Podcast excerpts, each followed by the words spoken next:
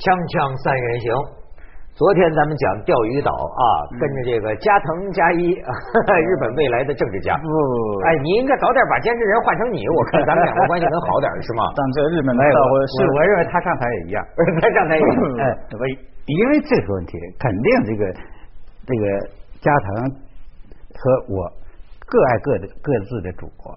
哎，对，哎，肯定到时候处理问题的时候，还是要在自己国家的立场上。哎，李长生老师，你是在日本呢做这个文学和出版这个行业，写过不少本书啊。哎，我倒想问问你，你作为一个中国人呢，你在日本的这个感觉，你有没有把这儿当把把把把这里当成你自己的地方，还是你始终会有一个客居的状态？嗯，还是客居，嗯，侨侨居这种这种感觉，就是说。我不像他年轻时候过得很容易，更爱一个地方。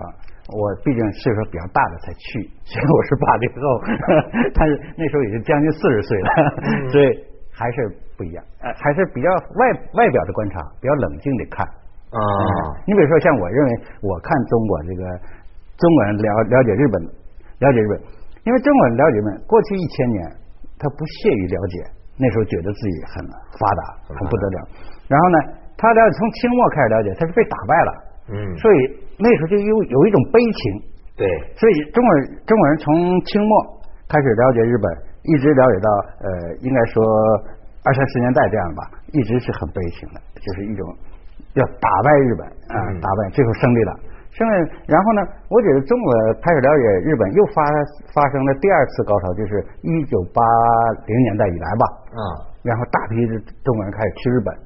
但这时候又出现一个问题，就是哈日，哈日，哎，我觉得哈日嘛，因为他了解日本，就停留在那个流行文化、呃时尚文化，又限制了他的深入了解日本。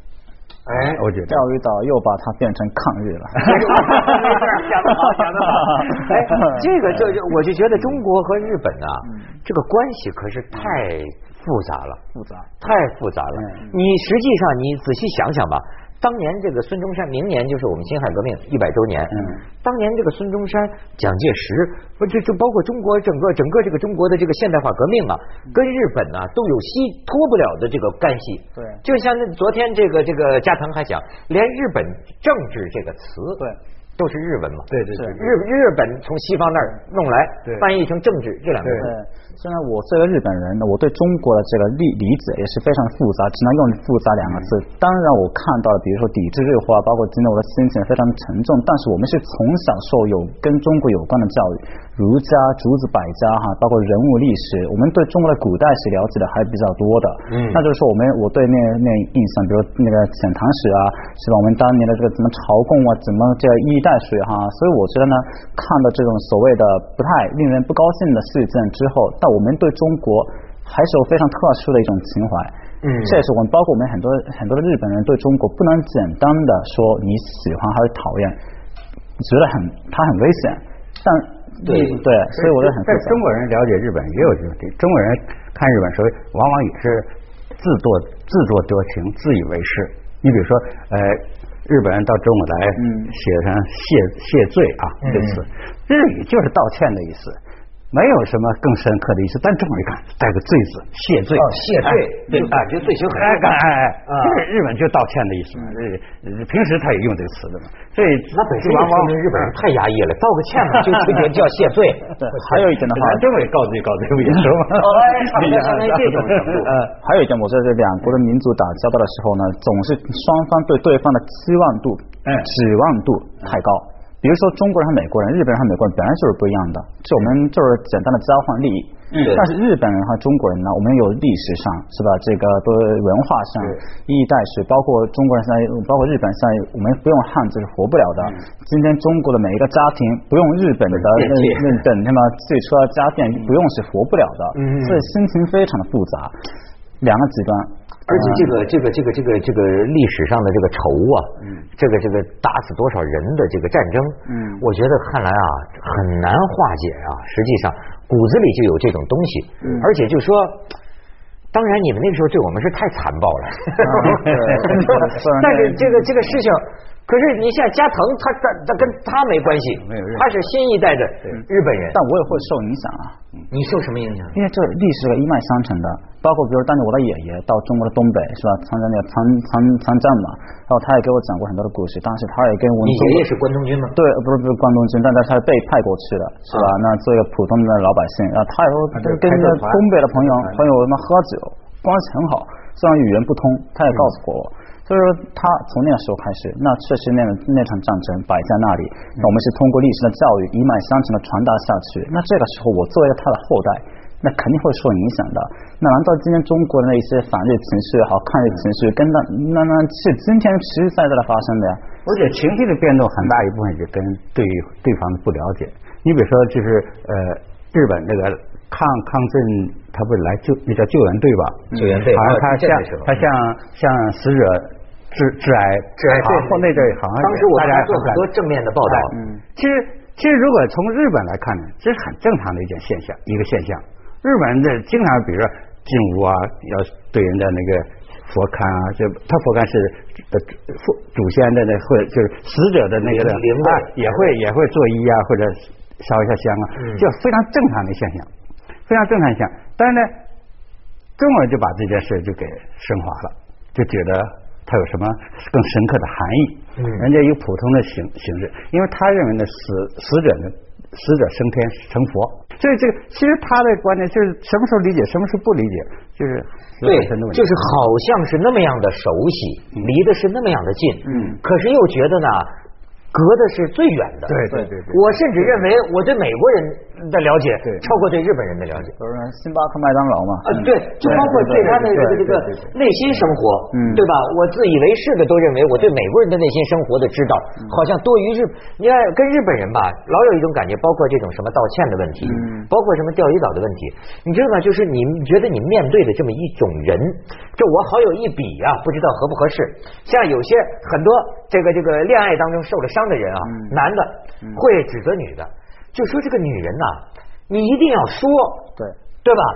你不说，你老希望这个男人猜，谁猜得出来你到底是在想什么？对。但但这是日本人的一个特点。对吧？这个日本人你也是发现，他就这么梗这个脖子，就对。你而且说话呀，实则虚之，左则右之，模模糊糊。嗯。到底你对这个，你像德国人，他这个咱很清楚嗯，对吧？他对纳粹、对希特勒，对。他梆梆梆，他很清楚。对。日本人你到底是怎么想？他这个日本人有这个特点，他认为中国人多变，但日本人不变，他认为自己不变也是一种美。哎不变的是一种美哎，哎不变哎，你像他电影啊，像像咱们经常看的这个啊，一句话说了不就行了吗？对对对他就不说。哎，原先你看过去有一个作家谷崎润郎，他自己就在那里，他有一本书，可能是文章读本里吧，我记不太清了。他就写过写到过这个日本不变这是一种美，他也写到中国人好变，善变，中国人你看强词夺理，孙悟空中国人出孙悟空啊对，七十二变，对吧？强词夺理，所以所以这个啊，辩解的辩啊，辩解的辩呃，强词夺理啊，这会是也说是也是，跟跟中国还是不一样。你觉得日本人到底内心生活是什么样的？我们的内心生活还是挺挺暧昧的，是因为我们在公公内心挺暧昧，因为我们的公共场合在上班在路上都得要彬彬有礼，那他的压抑感是他特别大的。所以就是说，比如日本的 A B 片，是吧？日本这个所所谓什么性文化是吗？那就是说在私人空间得爆发了，你的这个全部在公共场的压抑感 全都释放出去。没错，拍出了世界上最好的 AV 片。对，而且我们是很做的很精致的，是吧？没错没错对你所以就是我们非常敬业所以我们的内心世界是非常的孤独的。因为在公共场，好像大家都彬彬有礼、互相尊重，但它是带着一种压抑感，所以到私人场合，是吧？您那个理解得很清楚，日本日本的房间是特别乱的。在中国人的这个屋子都是这个很整齐，但日本人的这个屋子里非常乱，是吗非常脏？。我以为中国人的很乱，日本人很整齐啊。不是自己的私人的屋子，这他主要指男孩子、男性的吧，人吧。对哦日本男孩子自己的房间非常乱现在。也不太了解，是吧？你去是吧？对对对刚到日本。是那时候三十岁朋友有朋友嘛，请请我去他家也独身啊，哎呀一句没法下脚，就没 脱了鞋，哎呀那如一片垃圾场一样，对从来不收拾。咱出去平常见着日本人都跟李先生这么整洁啊，对非常整洁的，所以内外有别的。所以所以我们日本公和私是正好相反，跟中国人，因为日本人认为这公共的，所以要非常礼貌的；一旦私人的，这是我自己的，所以无所谓。但中国人不这么想，是公共场合无所谓，扔垃圾无所谓，但一旦到家里，这是我的。嗯，哦，就是对一种房子的固执一样。那我有理由认为他的内心生活是凌乱不堪的。锵锵三人行，广告之后见。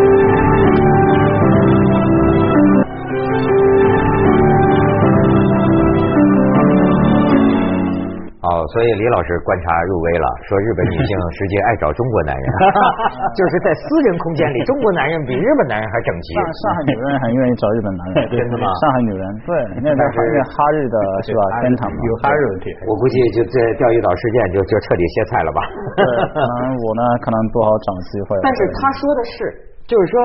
中国，咱们感觉到政治气氛，尤其是有了网络之后啊，政治气氛很浓郁。是，哎，你们就说与此相比，在日本的平民阶层里，嗯，没有什么政治气氛，甚至加藤有一个观点，他认为现在日本处于一种无政治的状态。对，我请你解释一下，无政，我们有个无政府状态嘛？我们说国际社会是无政府状态，联合国起不到一个世界政府的作用。那在国内呢，我们说为什么是无政治状态？是因为首先老百姓，因为日本社会我们是要投票的。那就是说，我们的领导是我你选的。那首先，你对政治要有最起码的了解，否则你凭什么选呢？但你对政治，刚刚李老师说的，不了解，不感兴趣。这是第一，第二，我们对我们的政治家彻底的不信任。你这怎么老换这个民主呢？好不容易夺取了政权，你怎么老换？兼职或者什么，就像我自己朋友二百六十天就走了。对，那那那这个那难道我们那我们选错了吗？是吧？那你那是我们领导，我们是听你说话，我们是交税的。嗯。那你这个怎么换来换去，还有什么丑闻、小杂一郎，是吧？那那那这个，那我凭什么信？凭什么信任你？所以我说我。老百姓对政治不了解，不感兴趣。老百姓对政治在不信任，所以我说无政治状态。啊，对，因为政治主要是家庭妇女政治。什么叫家庭妇女政治？投票的主要都是妇女不看。哦，是吗？政对政治，他们有时间关心，我觉得，因为有时间关心，他他们是最热心的。那马英九到那儿他比较受欢迎，是吧？对，肯定肯定的，因为。当年小泉就很大一程度是因为长相嘛，也很哎很多的有的时候很多粉丝是吧？对，哎，所以这这政治现在政治也，哎，我不知道日本的这种你刚才讲他们的这种为人处事啊，你好比啊跟民主是怎么嫁接的，怎么媾和的？比如像美国人或者西方，咱们知道的，就是他这个选民，他可以认为就是政府都是坏的。所以，我我我甚至民众要高于政府，我要监督你，对，我要看看你有没有干坏事，然后我选择你。但是日本它又是一个好像尊卑有序的一种文化，他又习惯于听领导的，对吧？那你又让他投票，我不太知道他的民对政府之间是一种什么心理关系。我在日本觉得日本这个老呃民其实不不是很受政府左右的。更大是受媒体左右，哎，日本媒体在在这个官与民之间有很大的力量，很大。我说这个民调改变政治，民意创造政治，嗯嗯，是就是比如说那个小泽一郎。弄了丑闻，然后我们马上搞大报，读卖新闻一千万发行量，朝日新闻八百万发行量，这不得了一亿二的人口，他们搞的民意调查，公布小泽一郎支持率严重下降，搞个社论，弄个社论，然后他说应该下台，然后民众认为，哎，对该下台，就跟风嘛，跟风，所以他是个大众报纸，影响太大，还有那些娱乐节目，然后老百姓根本不经思考了，哎，他是坏的，然后去投票。那那那结果可想而知，所以我刚才李老师说了，在日本的这个环境当中，媒体起到了非常大的作用。而且，近来媒日本媒体呢，过去就左中右分这个很清、很清楚的，现在有一点混，有点疑一致疑虑了。啊，这这倾向一个倾向一个一个一个平台。哎，那么他们现在这个日本媒体对中国的这个感受也是复杂的，是吗？对中国是怎么个报道态度？我觉得过去，比如说，呃，像朝日新闻啊，像这类的，都是属于呃，他们他们认为是亲中的啊，亲华的呃言论。现在已经没有，不不是这样，现在就都趋向于保守这样。呃，自从这个保守势得势之后，都趋向于保守派。所以呢，他这个这整个的舆论导向就比较一致。你比如说，呃，以前如果还如果说还有什么井上清这类的呃历史学家出来说话，咱等于就说出历史真实吧。对，但是最近我看就没有了，都没有了，哎就没有了。嗯，日本呃，就对中国的这个国家，他的感觉是什么？是觉得有点害怕，你可能威胁我，还是说也有一种尊敬？嗯还是什么有一种什么呢？其实我觉得呢，现在中国人看日本人，日本人看中国，问题是一样的，自信和自卑。一方面很自信，比如日本人认为中国很崛起，但我们的社会福利，我们的人均的 GDP 比你们高，是吧？但同时我们得不得不承认，我们的产品、我们的经济不得不依靠中国，所以自信的同时很自卑。中国人对日本是一样，嗯一般我们牛逼了，嗯是吧？GDP 超过日本了，但我们的人均呢？贫富差距呢？我们你你有保险吗？嗯你上学如何呢？每天堵车上折腾了这么半天，但是除了这个经济哈，嗯这个呃人民就是日本人对于中国人没有这种仇恨，或者说是就类似于中很多中国人对日本人实际是有一种恨的。我觉得日本人对中国是谈不上仇恨，至少我本人，我看一种是一种崇拜。中华文明嘛，我们从小是那那从从古代是朝贡的，啊，还是我们跟把我们跟古代连在一块儿的。对，一定有神秘，嗯就是搞不清楚这是体制，这个老百姓，要是中国人很很会装糊涂的是吧？那就所以我觉得日本人才会装糊涂呢。日本人是暧昧是个美德，它是个自然现象。中国人有战略性的，装糊涂吗？哎，啊是吗？不知道。那那那现在多，那我曾经参加过的那谈判，商业谈判，无数的日本企业家因为这个中国人装糊涂，日本人真糊涂。是吗对，然后被打败。真的吗？是啊，中国人有这么大智若愚吗？是啊，特别有就是 这个特别有这种策略你看看日本人不能这么看。呃呃，你你作为中国人，你觉得呢？我这个日本人有暧昧的这一面，嗯暧昧暧昧这一面，我总我觉得日本是主要表现在语言上，嗯他那个语言的他的这个说说法很暧昧，其实中文本身很暧昧的，中文你拿一句话，其实有有时候很暧昧，你不知道这到底什么意思。没错没错哎咱们这见人说人话哎但是见鬼说鬼话但是咱是语言暧昧，日本人是使用语言的时候，使用语言使用把这语言使用的很暧昧，嗯就他他的说法啊什么弄得很暧昧。所以我所以我这样呢，我也很感兴趣。这个华人啊，嗯就比如在东南亚，现在已经就是把他的市场掌控的很好，比如说新加坡，但在日本的华人的势力始终搞不起来。华人很聪明，他那个网络是非常的紧密的，但在日本的社会，它的文化太特殊了。比如发一个 email 是吧？那写个一封邮件是非常非常暧昧的，搞不清楚你在说什么。对你举个例子，我这还真真没见闻。就是举个例子，比如说您今天，比如说我们要见面，在日本人说，那最近我很比较忙，是吧？最近比较忙，然后呢，可能改天再找找个机会，是吧？那中国人知道，哦，好，搞改天找个机会，好，我再去给你打电话。但按日本人的道理，这是一个拒绝，我不要跟你见面。这种我们的语言的描述啊，是很多中国人搞不清楚我。是这样，他他说这是这属于暧昧，我也承认是暧昧，嗯但是呢，日本人就明白了吧？啊对那那你没明白是因为你日语还没学到家。啊对对对对对这是说有时候我不大承认这个这个为什么说暧昧是美德呢？就是过去中国人谦让谦让不也是美德吗？其实这也是个，也开头是个被稳定嘛。嗯，他还是有点禁古啊。哎，对禁，哎，就日本话禁古。我们就好像我们说的，其实老北京人呐，嗯老北京人讲究骂人不带脏字儿的。嗯嗯嗯。哦，因为这是我说那个聪明劲儿啊，这语言现在的北京话太粗鄙了，嗯就骂大街啊。嗯你比如说他们就那天举一个例子，就说在那个哪儿校门还是在哪儿啊，嗯。有一个小伙子停自行车跟嗯看自行车的那个老大娘嗯。发生冲突，老大娘就代表老北京人说话小伙子骂的就是特别粗，就是什么。就是对插你妈，就这么骂那个老太太。对老太太回了一句，周围的人全都乐了。老太太说：“淹死你！”老北京人，他不他不带脏字儿，对可他可他淹死你。嗯锵锵三人行，广告之后见。